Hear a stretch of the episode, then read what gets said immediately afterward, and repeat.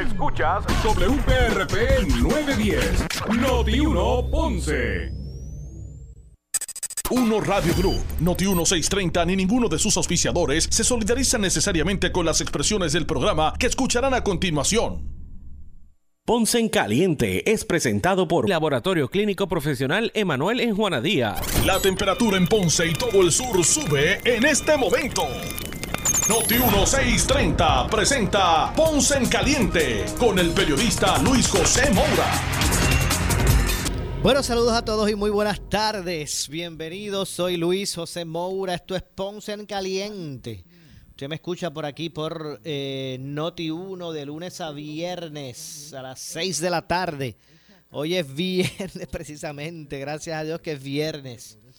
Viernes 27 de mayo del año 2022. Así que gracias a todos por su sintonía en esta tarde de hoy. Son las 6 eh, con 4.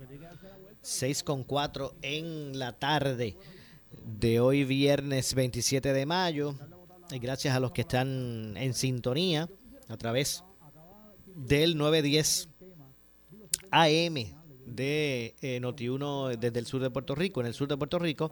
Eh, pero usted también me puede escuchar o nos puede escuchar, igual que la programación, a la programación de Noti1, eh, por la banda FM con toda la, fidelidad ¿verdad? Y, el, y la calidad de sonido que eso representa. Así que a través del 95.5 de su radio, la banda FM, usted pues también puede escuchar toda la programación de Noti 1. Así que ayer eh, hubo un ejercicio ¿verdad? De, de reunión, ¿verdad? de compartir como parte de lo que es el mes de la radio, muchos compañeros de unos radios eh, coincidimos. Y la verdad es que hay mucha expectativa, muchas cosas buenas eh, que continuarán desarrollándose eh, en conjunto, junto a la empresa, unos números de las encuestas que son favorables, no cabe duda que son, son favorables para, para unos radios y sus emisoras, igual que para Noti1, y obviamente pues ese es el, el fruto del esfuerzo de todos los compañeros, toda esta gran familia de unos Radio Group eh, y sus emisoras, eh, de este conglomerado, el más grande de estaciones, eh, con dueños de aquí, ¿verdad? Como el Coqui. Así que, bueno, gracias a todos, gracias a todos por su, por su sintonía y por su respaldo a todo lo que es la programación de Noti1.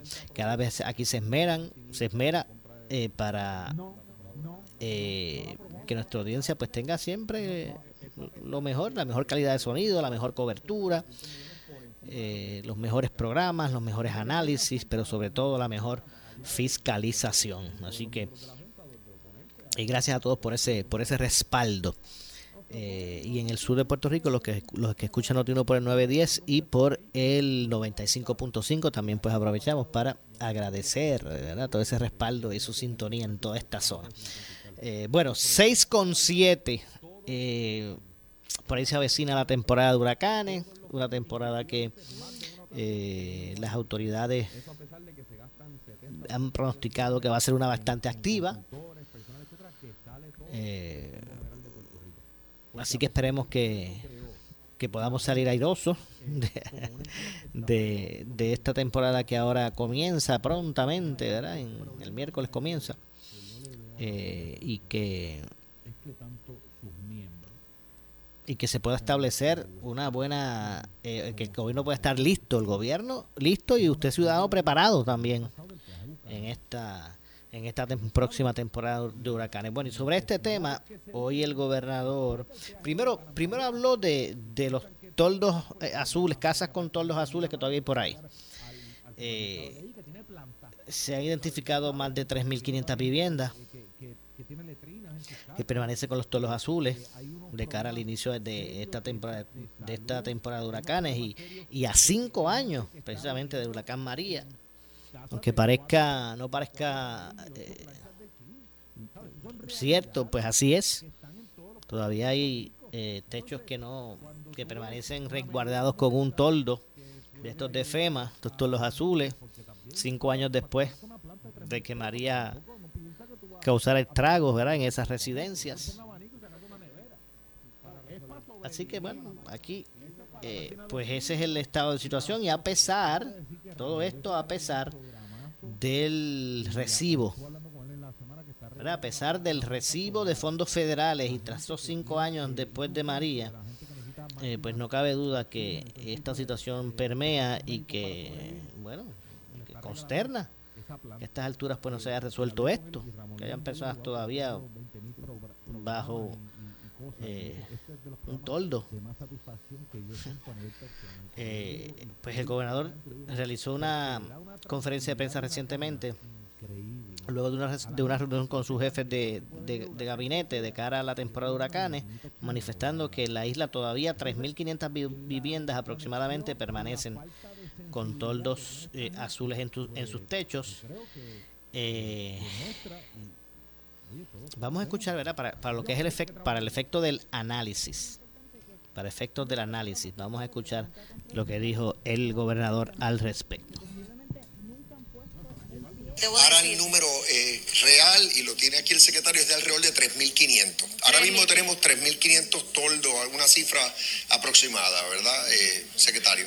Es como 3.500 toldos. Ese número ha ido variando porque se han ido atendiendo. Eh, y lo que queremos es que no haya ni uno. Eh, los que quedan muchas veces es porque la, la vivienda en particular está ubicada en un sitio inundable, no tiene título de propiedad y es difícil, por ejemplo, hacerle llegar ayuda federal en esas condiciones. Pero tanto vivienda como SEC, los dos, las dos entidades tienen un esfuerzo en progreso para llegarle a todos esos tordos azules.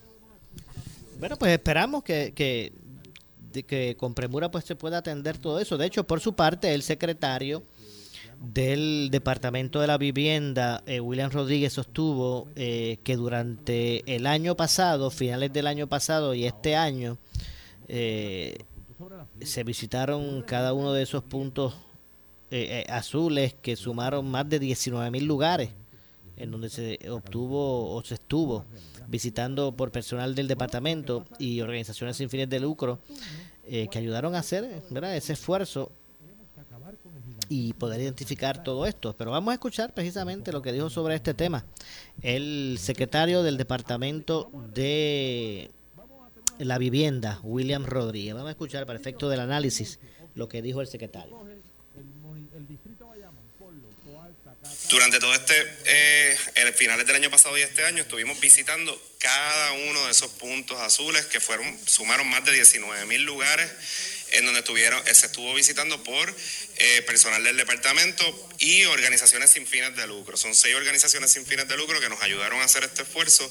Lo que fuimos sobre el terreno, validamos también junto con OTSEC y, tenemos la cifra en la actualidad, después de que hemos estado, como bien menciona el gobernador, activamente trabajando el tema de los torlos azules, no solamente nosotros, organizaciones sin fines de lucro y otras agencias gubernamentales, igual municipios, lo que nos lleva hoy, hoy día a la suma de 3.646 eh, eh, lugares con techos azules que, se, que están incluidos como parte del programa de techos azules, que se van a atender uno y cada uno, esto es voluntario, ¿verdad? El que no quiera, pues no lo vamos a atender, pero cada una de estas familias se va a atender, vamos a eliminar el torno azul y van a tener, obviamente, un hogar mucho mejor que el que tuvieron antes. Esto no es reemplazar el techo y punto, esto es llevarlos a una vivienda digna, una vivienda eh, bajo los estándares del Departamento de la Vivienda Federal. Así que todas estas familias, las que interesen van a estar impactadas, ya nosotros las visitamos, le dejamos información, estamos en ese, en ese proceso de levantar la, ¿verdad? lo que va a ser el trabajo que se van a estar haciendo en cada uno de estos hogares para eventualmente que puedan disfrutar de una vivienda mejor que la que tenían antes del huracán María.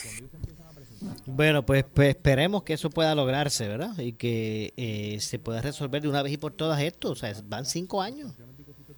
Han pasado cinco años es para que ya se hubiese atendido cada una de, de, estos casos. Cada uno de ellos se, supone que se hubiesen atendido ya. Eh, pero esa no es la, la, realidad, ¿verdad? Lo perfecto hubiese sido eso, pero esa no es la realidad. Eh, y mientras todo esto, eh, ¿verdad? Este, pues, pues gira, el, el comisionado interino del negociado para el manejo de emergencias y administración de desastres, Nino Correa, explicó lo dio a conocer eh, Nino, o expuso, ¿verdad?, que el Centro de Operaciones de Emergencia, del, eh, lo que llaman el COE, a utilizar para esta próxima temporada de huracanes, pudiese ser, pudiese estar, y para eso destinar el albergue olímpico de Salinas. Eh, hay otras alternativas, pero es muy probable, de acuerdo a lo que dijo Nino, que se seleccione a Salinas, al albergue, eh, lo que se le conoce como el, como el albergue eh, olímpico, ¿verdad? De, de, Salinas, porque se utilice, se utilice para estos propósitos, ¿verdad? Como, como sede eh, o centro de operaciones de emergencia del gobierno de Puerto Rico. Vamos a escuchar precisamente lo que dijo Nino, para efectos del análisis, lo que dijo Nino sobre este, sobre este tema. Vamos a escuchar. El Centro de Operaciones de Emergencia, nosotros tenemos a través del CUPLAN, que lo establece inclusive FEMA, tiene que haber una continuidad de gobierno, tiene que haber una continuidad, ¿verdad?, de funciones.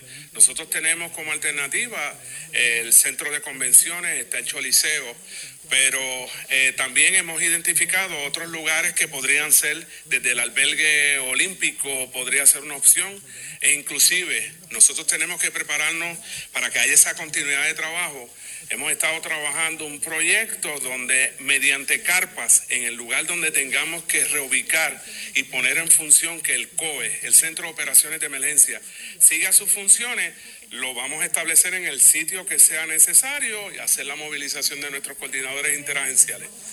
¿Perdón? San Juan o es que lo van... Dependiendo de la magnitud del evento nos vamos a mover. Inicialmente siempre va a ser eh, la oficina de, para el manejo de emergencia y ahí está la oficina de prensa, pero está el centro eh, de operaciones, pero también nos hemos preparado con unos equipos para que si tenemos que mudarnos como nos pasó con el paso del huracán María, que quiero que sepan, en un momento dado, en una unión con todo el personal que vimos de FEMA, eh, el COE de nosotros y el COE de ellos, habíamos 956 personas en un momento dado trabajando la situación del paso al huracán María. Y obviamente esto podría darse el caso dependiendo de la magnitud del evento que nos toque atender y por eso hemos estado mano a mano trabajando con FEMA para prepararnos para cualquier tipo de situación para que nuestra función, esto aparte de los eh, camiones, los vehículos que tenemos para usarlos como centro de operaciones también, puedan estar en la disposición para que podamos seguir en esa continuidad de funciones que obviamente tenemos, es necesario mantenerla y por eso lo hemos estado trabajando en talleres. Bueno, escucharon a Nino Correa, quien es el, el comisionado interino del Departamento de, de Manejo, ¿verdad? De lo que es el área de manejo de emergencia y administración de desastres eh, del gobierno central. Así que no cabe duda que de esta forma eh, anuncia el gobierno que cómo, cómo estaría atendiendo, ¿verdad? Eh, atendiendo el, el, asunto, ¿verdad? Esta, esta temporada. El gobierno asegura, gobierno asegura estar eh, preparado para, para eso. Así como dije, ya el gobernador pues espera que la Junta acepte la extensión del, del, del, impuesto de ventas y usos en artículos de eh, primera necesidad y equipos de primera necesidad ante la temporada de huracanes y mencionó que identificarán para eso unos fondos para atajar la pérdida de, eh, a esos fines. Así que eh, vamos, no sé si vamos a escuchar lo que dijo el gobernador sobre este asunto. Vamos a escuchar se están haciendo las gestiones eh, ante la Junta para que eh, permita eh, esta exención. Se ha aplazado el periodo en el cual vamos a tener la exención a pedido de la propia, los propios comercios. pues por razones de logística y tecnológicas no podían aplicar la exención con tan poca antelación Así que ya el secretario de Hacienda anunció la fecha en la que vamos a tener la extensión, que es más adelante, y de aquí a allá pues estamos identificando eh, la forma y manera en que eh, vamos a cubrir la pérdida de recaudos en el periodo de la extensión y, esperamos que la Junta le dé paso a la misma.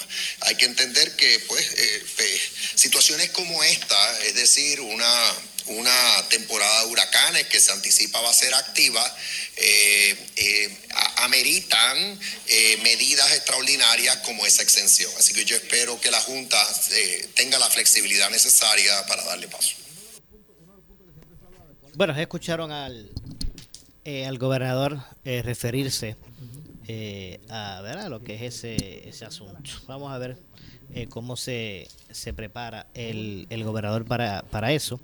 No digo el gobernador, sino que el gobierno más bien, se prepara el gobierno, debo decir, eh, para, para, atender esos retos que ahora eh, se avecinan con el inicio de la temporada de eh, huracanes. Ahora el primero de junio estaría cobrando pues a esos efectos pues iniciando lo que es el ese aspecto pues el, a todo esto, ¿verdad? El secretario del Departamento de, de Hacienda recibió una comunicación precisamente del asesor general de la Junta de Control Fiscal, Jaime El eh, Curi, eh, le expresó mediante carta, ¿verdad? Esta persona que es el asesor general de la Junta le, le, le expresó eh, mediante carta al secretario del Departamento de Hacienda su oposición a la puesta en vigor de la venta especial sin IVU eh, para artículos eh, y equipos para la temporada de huracanes que fue repautada para el fin de la semana del 17 de junio. El pasado 13 de mayo, el gobierno sometió a la Junta una certificación y estimado en cumplimiento con la ley promesa, la cual establecía que el evento dejaría de, allegarle 7 millones de dólares al fisco y que no habían alternativas de recaudo para la cantidad dejada de cobrar. A pesar de esto, el gobierno eh, alegó que eh, la ahora ley 20 no es... Eh, no es inconsistente ¿verdad? con lo que es el plan fiscal.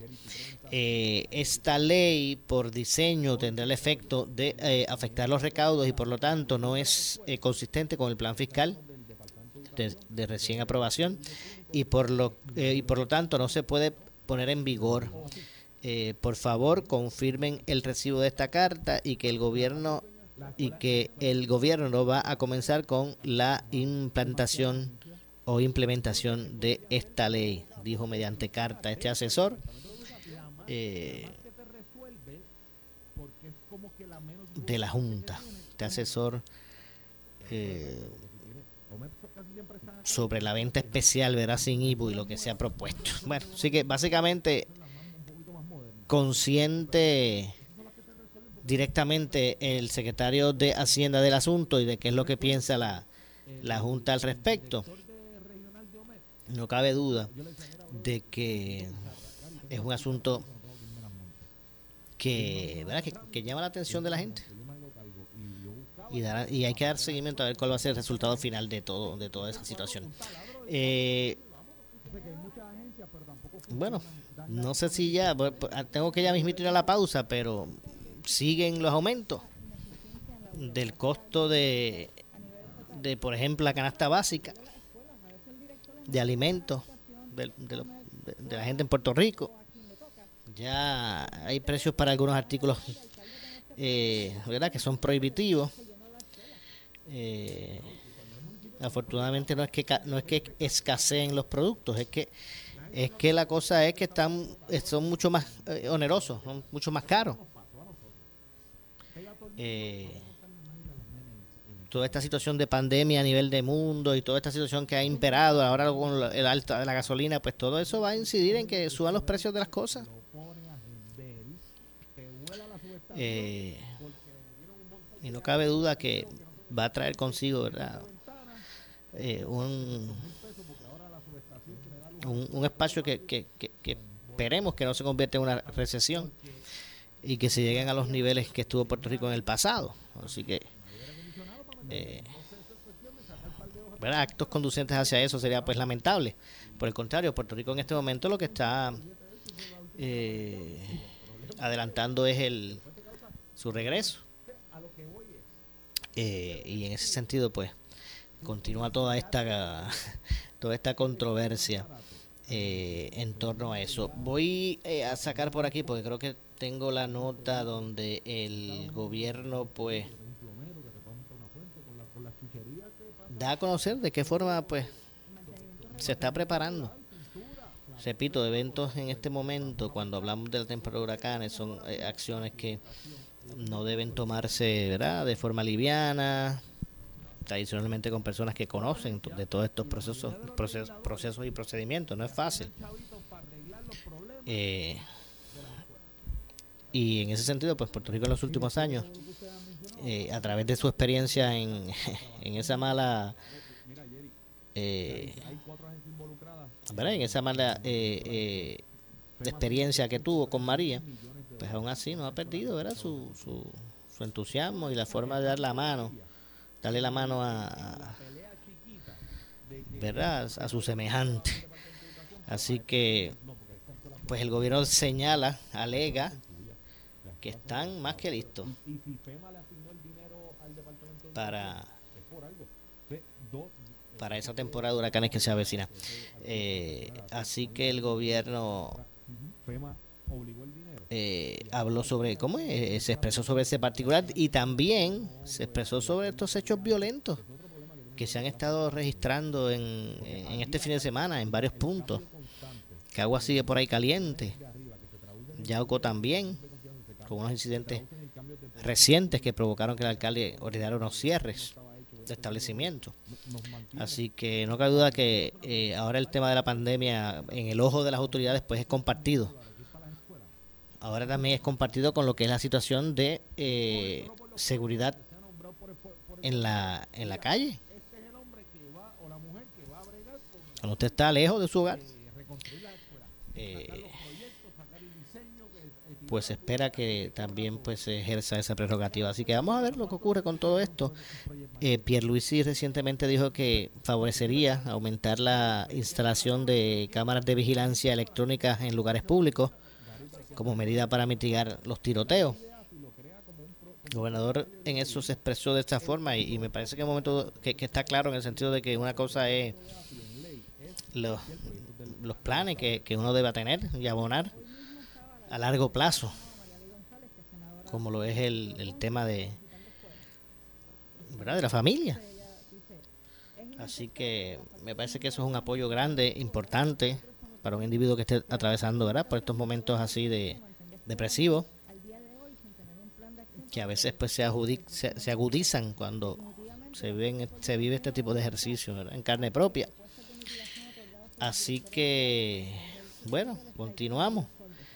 Eh, no cabe duda que este es un tema de mucha importancia por lo que representa y dado dadas las experiencias pasadas eh, pues, pues es un asunto que debe ser eh, analizado o discutido de forma amplia. Y de forma no tan solo amplia, sino seria, por ahí vamos la línea, seria, por ejemplo. Eh, así que ya estamos a punto de irnos para la pausa. Regreso también vamos a añadir otros temas y otras cosas luego de, de, de la misma. Así que estaremos de inmediato de regreso. Soy Luis José Moura, esto es Ponce en Caliente. Vamos a hacer la pausa. Eh, al regreso, pues estaremos también involucrando o añadiendo ¿verdad? otros temas al análisis. Eh, que yo sé que son de mucha motivación para, para algunos. Así que vamos a hacer la pausa, regresamos con más. Esto es Ponce en Caliente. Soy Luis José Moura. Pausamos y regresamos. En breve le echamos más leña al fuego en Ponce en Caliente por Notiuno 910. 630 fue tu vehículo de información en 1989 con el huracán Hugo. El huracán se encuentra a 210 millas de nosotros. Estuvimos transmitiendo antes, durante y después del impacto del huracán George. Tendríamos que cerrar la vía y quedaría la comunidad de Loída incomunicada. Por meses llegamos a tu radio aún en el apagón más largo de nuestra historia tras el golpe del huracán María. Nos va a dejar sin una infraestructura de energía eléctrica. Y, y estamos listos para la temporada del 2022. Alerta 6 630, con la meteoróloga de mayor credibilidad y seriedad, Débora Martorell. Actuales sistemas tropicales debido a la actividad que se ha observado en el Atlántico. Somos Noti 1630, primera fiscalizando. Remodelar la casa, el regalo de mami, la graduación del nene, el regalo de papi. ¡Ay, qué emoción! En tu cooperativa de Días queremos que vivas al máximo con nuestras ofertas en préstamos personales de 15 mil desde 202 mensual o 20 mil desde 270 mensual. Solicita hoy mismo en coopjuanadías.com. Más información 837-2575 Juanadías 580-0043 Coto Laurel. Ciertas restricciones aplican. Acciones y depósitos asegurados hasta 250 mil dólares por COSE, no por el gobierno federal. Estamos aquí llegando al final de un interesante partido. Jeremy con posesión del balón. Y 5, 4, 3, 5, 3. ¿Pero qué le pasa al reloj? Cambia eso. No sé, no sé qué le pasa. Imagina si eso pasara en una final de baloncesto. Llevar el tiempo es importante en los juegos, pero también en tu negocio. Llama a Gabriel Riley de Easy Checks al 379-0241, 379-0241 y pregunta por nuestros ponchadores. Easy Checks, give us the hours, we do the rest por su calidad de servicio, por su conveniente horario. Así es el Laboratorio Clínico Profesional Emanuel, siempre brindándote un servicio de excelencia con tecnología precisa y avanzada para un resultado confiable. Un laboratorio completo. Y los resultados los recibo rápido y hasta por email. Con servicio a industrias y también a domicilio. Haz de Laboratorio Clínico Profesional Emanuel tu laboratorio de confianza. Ese es el mío. Y el mío también. En Juana Díaz, llámenos al 260-5504 o al 580-0080. ¿Quieres maximizar tu dinero? Sintoniza todos los miércoles a las 8 y 45 de la mañana el segmento Tu Dinero Seguro con los expertos en seguros y planificación financiera Ángelo Díaz y Pedro Astacio. En estos tiempos de retos económicos, asesórate bien porque en la crisis no se improvisa. Para más información, contáctalos al 787-220-7775, 220-7775, 220-7775. ¿Sufres de hemorroides y no sabes qué hacer? Ahora hay una opción. En AR Institute of Gastroenterology tenemos un tratamiento sencillo, eficaz y sin dolor para tratar las hemorroides. El sistema O'Regan es una alternativa sin cirugía para tu problema de hemorroides. Toma solo unos minutos y puedes regresar a tu rutina normal el mismo día. Dile adiós a las hemorroides. Visítanos en el edificio Barra Ponce Bypass, oficina 806 o llámanos a AR Institute of Gastroenterology para una cita al 787-259-8200. 259-8200. Los estudiantes de las Universidades Central del Caribe y Ponce Health Science se han unido para celebrar el primer torneo de baloncesto de escuelas de medicina de Puerto Rico a beneficio de la Fundación Spot. La Fundación Spot tiene como misión el mejorar la calidad de vida de personas con algún trauma muscoesquelético de bajos recursos. El mismo será este sábado 28 de mayo desde las 8 y 30 de la mañana en la cancha de la Academia Perpetuo Socorro de Miramar. Donativo 2 dólares. Info 787-723-6751. Participa en la convención anual de la Cámara de Comercio de Puerto Rico, 9 y 10 de junio en el Caribe Hilton. Habrán foros y conferencias con temas relevantes y oradores de primer orden. No te pierdas el desayuno con el gobernador, la presentación Estudios 2022, Índice de Confianza del Empresario del Consumidor, los almuerzos con oradores de primera clase, entre otros eventos. Conéctate para hacer intercambio de negocios y disfruta de las actividades sociales. Asegura tu espacio. Llama ahora al 721-6060 o visita cámarapr.org. Pura Energía tiene una oferta que no puedes dejar pasar. Obtén tu sistema de energía solar con cero pronto. Garantía de 25 años e instalación incluida. Pura Energía, 1-800-981-8071. Pura calidad, puro servicio, pura energía.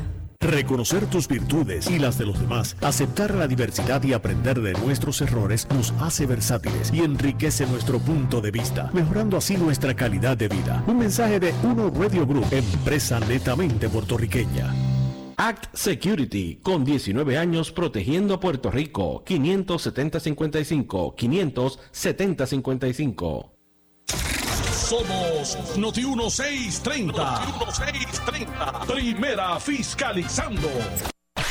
En breve le echamos más leña al fuego en Ponce en Caliente por Noti 1910. Por su calidad de servicio. Por su conveniente horario. Así es el Laboratorio Clínico Profesional Emanuel, siempre brindándote un servicio de excelencia con tecnología precisa y avanzada para un resultado confiable. Un laboratorio completo. Y los resultados los recibo rápido y hasta por email. Con servicio a industrias y también a domicilio. Haz de Laboratorio Clínico Profesional Emanuel tu laboratorio de confianza. Ese es el mío. Y el mío también. En Juana Díaz, llámenos al 260-5504 o al 580-0080. El área sur está que quema. Continuamos con Luis José Moura y Ponce en Caliente por el 910 de tu radio. Bueno, estamos de regreso, estamos de regreso. Soy Luis José Moura. Esto es Ponce en Caliente. Usted me escucha por aquí por Noti1 de lunes a viernes a las 6 de la tarde analizando los temas de interés general en Puerto Rico, siempre relacionando los mismos con nuestra región. Así que hoy es viernes, gracias a Dios que es viernes, 27 de mayo del año 2022. Vamos a estar conversando en los próximos minutos con el profesor Domingo Madera de la eh, organización magisterial EPA. Eh, vamos a dar de inmediato las la, la, la, buenas tardes. Saludos, eh, profesor. Saludos, saludos. Es un placer estar contigo y todos tus escuchas. Bueno, estaba hablando sobre el tema, estábamos hablando sobre el tema de eh, la temporada de huracanes que se avecina. Eh, me imagino que en la eventualidad las escuelas se convertirían en refugio, ¿verdad? Si de, de, ser necesario.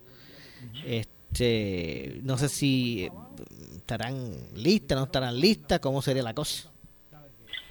Bueno, lo usual en Puerto Rico es que cuando hay eventos atmosféricos, situaciones como para los terremotos, eh, los, los, refugios principales o, rápidos son, son las escuelas, por varias razones. Número uno, se supone que las escuelas tengan unas construcciones que resistan eh, estos eventos eh, atmosféricos y estos eventos naturales que ocurren.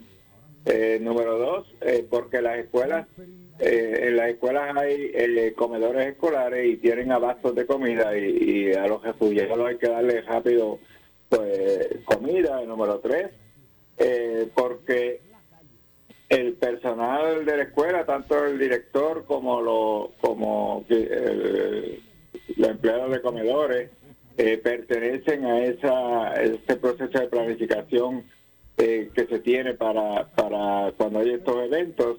Así que hay varios factores que inciden para que las escuelas se conviertan en refugios. Ahora, eh, se ha estado tratando, ¿verdad?, de que los municipios se, se abran eh, otras estructuras que se conviertan en refugios y no haya que estar utilizando las escuelas como refugio, pero eso no, no ha ocurrido en, en, gran magnitud. Hay, hay algunos municipios que tienen algunas áreas que las usan como centros comunales o como canchas, pero la gran mayoría de los lugares que se usan actualmente son las escuelas de Puerto Rico. Y eso pues, en cierto modo, eh, uno lo ve por un lado positivo porque porque se necesita tener estos refugios para eh, estos casos de emergencia, pero por otro lado, si los refugiados, si el evento es un evento bastante, con una magnitud bastante extensa y estos refugiados se mantienen allí, eh, pues muchas veces también perjudican ese proceso de enseñanza-aprendizaje porque no se puede abrir la escuela hasta tanto estos refugiados no sean reubicados de esos planteles escolares. Sí, que en muchas ocasiones pues este interfiere con, con lo que es el, el, proceso ¿verdad? De, de, de las escuelas, cuando, cuando tiene que quedarse más tiempo de lo, de lo que eh, sí, hay, hay, hay, eventos que eh, se anuncian para hoy, ya para mañana. El evento pasó y los refugiados rápidamente se van a, sus lugares de, donde viven, donde habitan, pero eh, puede haber un evento grande también donde los refugiados hayan perdido su residencia y se, y se tienen que mantener allí hasta tanto sean reubicados de esas personas. Y entonces eso afecta la reapertura de ese plantel escolar a veces eh, ha ocurrido en muchas, muchísimas ocasiones donde ya eh, hay escuelas que han podido abrir y hay otras escuelas que no han podido abrir porque, porque todavía mantienen refugiados y eso afecta eh, ese proceso de enseñanza-aprendizaje. Muy bien, así que bueno, vamos a ver lo que ocurre eh, con, con, todo esto. Ya estamos, ya, ya estamos a la idea de acabar el semestre, profesor. Estamos ya prácticamente a, semana y media de terminar el, semestre. El semestre estaba pautado para terminar el 6 de, junio. Eh, no, el, primero de junio creo que era, o el 4 de junio, no estoy bien, bien seguro. Y se extendió hasta el 10 de junio. el secretario de Educación extendió una una semana adicional eh, la terminación del semestre. Ya estamos prácticamente a ley de, de, terminar. Ya muchos estudiantes no están asistiendo a los planteles escolares, los maestros ya están en ese proceso de, los informes finales, igualmente los directores de escuela. Y, eh, ya en cierto modo, pues las regiones educativas están solicitando a los directores escolares que presenten sus sus propuestas para el próximo eh, año escolar, o sea, las organizaciones escolares, eh, y ya eh, los directores están en ese proceso. Yo te diría que en, un, en una situación donde este año se van a retirar cerca de 3.000 maestros entre los que se retiran y los que han decidido renunciar, va a ser un, un proceso bastante cuesta arriba para el Departamento de Educación poder llenar todas esas plazas que están vacantes. Eh, y, si el departamento aprovecha estas semanas que quedan, estos días que quedan y, los primeros días del mes de junio para empezar a ejecutarlo y, llenar esas plazas vacantes, eh, que, entiendo yo que debiera de ser el proceso, pues quizás tendría una oportunidad para buscar las alternativas de que cuando inicie el curso escolar en agosto, podamos iniciar con, con el 90 o el 95% de la plantilla de, maestros nombrados eh, y que no ocurra como, ocurre en, años anteriores. Eh, este año yo creo que ha sido uno de los de los poquititos años en que se ha podido eh, iniciar el curso escolar con la gran mayoría de los maestros nombrados. Vamos a ver si, si para este próximo curso escolar tenemos la misma suerte el mismo andamiaje de que el departamento haya eh, nombrado todos los maestros que necesita. Tengo entendido que en estos próximos días el departamento tiene programado hacer como una fuera unas ferias de empleo para llenar las vacantes de maestros, así que el año pasado se hizo algo parecido y dio resultado. Vamos a ver si este año eh, también esto da resultado. Eh, yo creo que el, departamento ha hecho un avance grande en cuanto a los nombramientos, eh, eh, otorgarle estatus a los que estaban maestros transitorios. Este año alrededor de mil maestros se le otorgó estatus, hace alrededor de dos semanas atrás. Así que eso es positivo, pero yo todavía tengo la interrogante si vamos a tener la cantidad de maestros eh, disponibles para poder ser ejecutados para el próximo curso escolar. Ojalá yo me equivoque. Eh, yo desearía equivocarme, pero yo creo que vamos a tener serias dificultades para poder ejecutar todo el personal que se necesita para el inicio del curso escolar 22-23. Bueno, y es lógico pensarlo porque, verá, tantos años siempre arrancando de la misma forma sin poder nombrar las plazas en su totalidad, así que es lógico uno que uno pues tenga su o cree suspicacia. Eh, pero crea esa suspicacia y más aún cuando este año se, se va a retirar tanta gente, tanto maestro, eh, por la situación que, que surgió con, con, el plan de ajuste eh, y, la, y el principal retiro de maestros. Así que este año todavía es peor. En años anteriores, para eh, finalizar un año escolar, lo normal era que se retiraban de 600 a 1000 maestros o a veces hasta menos pero este año eh, los números que, tenemos es que se van a retirar alrededor de 3.000 maestros, así que eh, la cantidad de plazas vacantes va a ser mucho más.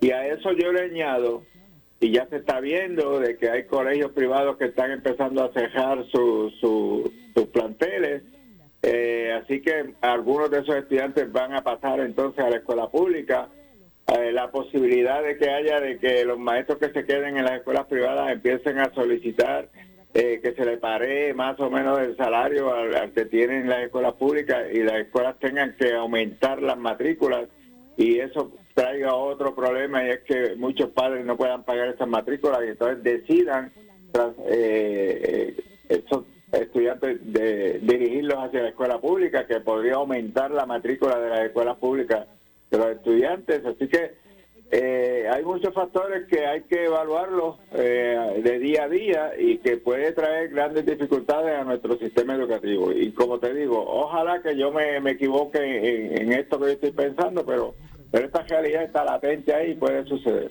Oiga, profesor, el, el que se extendiera el semestre, eh, ¿fue porque ¿Por la, la, la, ausencia aquella de los maestros para las protestas y eso? ¿Eso fue lo que provocó que se extendieran estos 10 días o algo así? No, ya, ya el secretario había anunciado la extensión del de semestre debido a, las, a los días que, se, que hubo que estar en, en, en enseñanza virtual. Eh, a principios del primer semestre, durante el primer semestre, y ahí fue donde el secretario decidió extender el, el, el semestre, el, el, curso escolar. Okay. Que la, lo, de la, lo de las protestas no se decía que se iba a continuar extendiendo el semestre, pero no, no fue así. Ok, así que no tuvo que, nada que ver con eso. Así que bueno, los retos, este, pues siguen ahí y el reto también, no, no eh, también es, será, sé que será también como reto el el buscar eh, mejorar el aprovechamiento académico de los estudiantes. Yo sé que han habido por ahí, he visto unas, unas actividades extraordinarias que ha hecho el departamento reconociendo a, estudiantes destacados, ¿verdad? Con índices altos eh, de promedio, los, los, estos 40 que, que también homenajearon, que tenían los niveles más altos del College Board. Pues... Eso, eh, eh, eso es parte de este proceso de ir motivando, pero eh, lo cierto es que, hemos caído en un rezago bien marcado en nuestro sistema educativo y el, el, departamento tiene que buscar todas las alternativas posibles por, minimizar este rezago. Este, y, y, y no sabemos exactamente todavía cuáles fueron los resultados de las pruebas que se ofrecieron ni cuántos estudiantes pudieron tomar esas pruebas, porque sabemos que, que en esa semana de la, de la eh, ejecución de las pruebas eh, hubo muchos estudiantes que tuvieron que ausentarse porque porque fue, fueron contagiados con el COVID. Así que tampoco sabemos si esa es una eh, gran muestra de, cómo estamos en, en la fase eh, de aprendizaje con, con estos estudiantes. Así que entendemos que, que es un gran reto para el departamento este inicio de este próximo curso escolar y, y y, y tendremos que, que, ver cómo el departamento eh, pasa esta prueba de fuego ahora eh, para poder tener la plantilla completa. Entiendo. Porque no, no solamente, fíjate, se retiran maestros de sala de clases, se retiran eh, otro personal que para cubrir esas plazas, como son las de los directores escolares, eh, tienen que sacar un maestro de la sala de clase para cubrir eh, la plaza de un director, porque para ser director tiene que, haber sido maestro por lo menos cinco años. Así que eh, eh, esa sería una plaza adicional vacante y tengo entendido que hay alrededor de, de 184 eh, directores de escuela que, en toda la isla que han solicitado también acogerse al retiro. Así que vamos a suponer que se el departamento tenga que cubrir por lo menos 150 de esas plazas de directores, pues son, serían 150 maestros de sala de clase que saldrían para dirigir una escuela y son 150 plazas adicionales que hay que cubrir. Así que eh, es un gran reto para el Departamento de Educación, para el secretario eh, Eliezer Ramos, eh, cómo se va a, a, desarrollar el inicio del próximo curso escolar. ¿Ha hecho, ha hecho un buen trabajo el secretario? ¿Cómo usted lo evalúa? No, yo entiendo que ha mantenido el sistema dentro de tantas dificultades que ha habido, se ha mantenido el sistema de pie. Este, uno esperaría mucho, un poco más, pero la verdad es que con las situaciones en que en que hay, por lo, todo lo que estamos ha ido transcurriendo, pues yo creo que el, el secretario ha logrado mantener el, el, el, departamento de pie. Ok, así que en ese sentido eh, eh, su evaluación es una favorable. Sí, es una, una evaluación favorable hacia el secretario. Yo espero que sea así y, y, y, si posible que sea mejor para el próximo año escolar. Okay. Eh, que estarían que sería entonces este agosto, en agosto. En agosto, en eh, principios de agosto que inicia el próximo curso escolar y yo creo que este va a ser la va a ser la prueba de fuego para el secretario este inicio del próximo curso escolar. Como te digo, eh, si iniciamos con una plantilla bastante amplia de, todas las plazas cubiertas, pues yo te diría que sí, el, secretario pa- pasaría eh, ese examen de, de inicio, ¿verdad? Eh, si, si iniciamos el curso escolar con muchísimas plazas vacantes, eh, pues te- tendríamos que decir que el secretario fracasó en este proceso. Entiendo. Finalmente, ahora en agosto empieza el esta esta este el currículo de enseñanza aspectado en la buena voluntad, no sé cuáles eran las expresiones que se usaron para entre los eh, ¿verdad? En el currículo, no, eh, no el concepto este per se de pers- perspectiva de, de género, pero ahora es que empieza en agosto.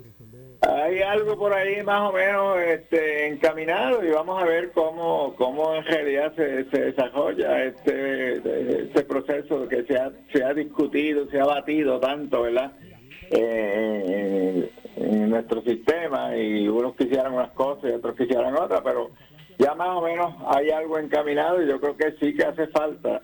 Y aquí tenemos la otra situación ahora eh, que ta- también el departamento tiene que, estar bien pendiente y es eh, el- eh, esta situación ahora de estas masacres que estamos cogiendo afuera, que no se vaya a convertir también en, algo que, que- Puerto Rico se vaya a convertir en- en una fiebre también, ¿verdad? Y el departamento tiene que tomar medidas antes de que ocurra algo, tiene que tomarlas antes, pero eh, tiene que estar bien pendiente de la prevención. Yo creo que la prevención es bien importante eh, y, y la educación y cómo trabajan esos trabajadores sociales y, ori- y orientadores en, en nuestras escuelas públicas para evitar que vayan a suceder situaciones como la que ocurrió en Texas. Y Dios quiera que eso nunca ocurra. Pero este a veces eh, acá nos copiamos de cosas negativas verdad y, y- y puede suceder que algo alguien por ahí venga con, con- con una situación como esa y se está hablando ya de, de- de los detectores de metales se está hablando de, de que los maestros estén armados y eso hay que tener mucho cuidado en cómo se trabajan todo eso esas propuestas eh, que no vaya a ser el peor el remedio que la enfermedad bueno, profesor, gracias como siempre por acompañarnos. Estamos siempre. Un gran placer estar contigo todos los escuchar. Igualmente, muchas gracias. Gracias al profesor Domingo Madera, presidente de la eh, organización magisterial EPA, Educadores Puertorriqueños en Acción. Vamos a la pausa, regresamos con el segmento final. En breve le echamos más leña al fuego en Ponce en Caliente por Notiuno 910. Por su calidad de servicio. Por su conveniente horario. Así es el Laboratorio Clínico Profesional Emanuel, siempre brindándote un servicio de excelencia con tecnología precisa y avanzada para un resultado confiable. Un laboratorio completo. Y los resultados los recibo rápido y hasta por email. Con servicio a industrias y también a domicilio. Haz de Laboratorio Clínico Profesional Emanuel tu laboratorio de confianza. Ese es el mío. Y el mío también. En Juana Díaz, llámenos al 260-5504 o al 580-0080. El área sur está que quema. Continuamos con Luis José Moura y Ponce en Caliente por el 910 de tu radio. Bueno, estamos de regreso ya a nuestro segmento final. Y soy Luis José Moura. Esto es Ponce en Caliente. Usted me escucha por aquí por Noti1 de lunes a viernes a las 6 de la tarde. Eh, analizando los temas de interés general en Puerto Rico, siempre relacionando los mismos con nuestra región. Así que ya en nuestro eh, segmento final eh, nos aprestamos a un, a un fin de semana eh, largo, ¿verdad? El lunes es día de asueto para algunos. Así que este es un día, un fin de semana largo. El fin de semana pasado pues no fue uno muy halagador. Fueron como 11 los asesinatos que se realizaron. Esto es otro tema que mantiene a, la, a las autoridades de, de, de seguridad pública alertas. Un repunte significativo en la violencia en Puerto Rico, los asesinatos. ¿Verdad? El fin de semana pasado fueron 11 las personas que murieron de diferentes, en diferentes eh, incidentes. Así que no cabe duda de que, ya bueno, ya vimos lo que Caguas es una ciudad mm, súper insegura en este momento. Vamos, no vayamos tan lejos, miremos hacia Yauco, allí su alcalde. Bueno, ustedes lo escucharon por aquí por Ponce en Caliente. El alcalde tuvo que establecer una orden ejecutiva municipal para ordenar el cierre de los establecimientos en Yauco despendio de bebidas alcohólicas hasta las 2 de la mañana. Eso comenzó ayer, ¿verdad? La, vigencia de esa orden administrativa tuvo vigencia, ¿verdad? La, vigencia tuvo su inicio ayer y, y no cabe duda pues que también han tenido sus situaciones en lugares donde no necesariamente impere, ¿verdad? Lo, que es la, criminalidad, eh, entre otras cosas. Eh, pero lo cierto es que ocurrió.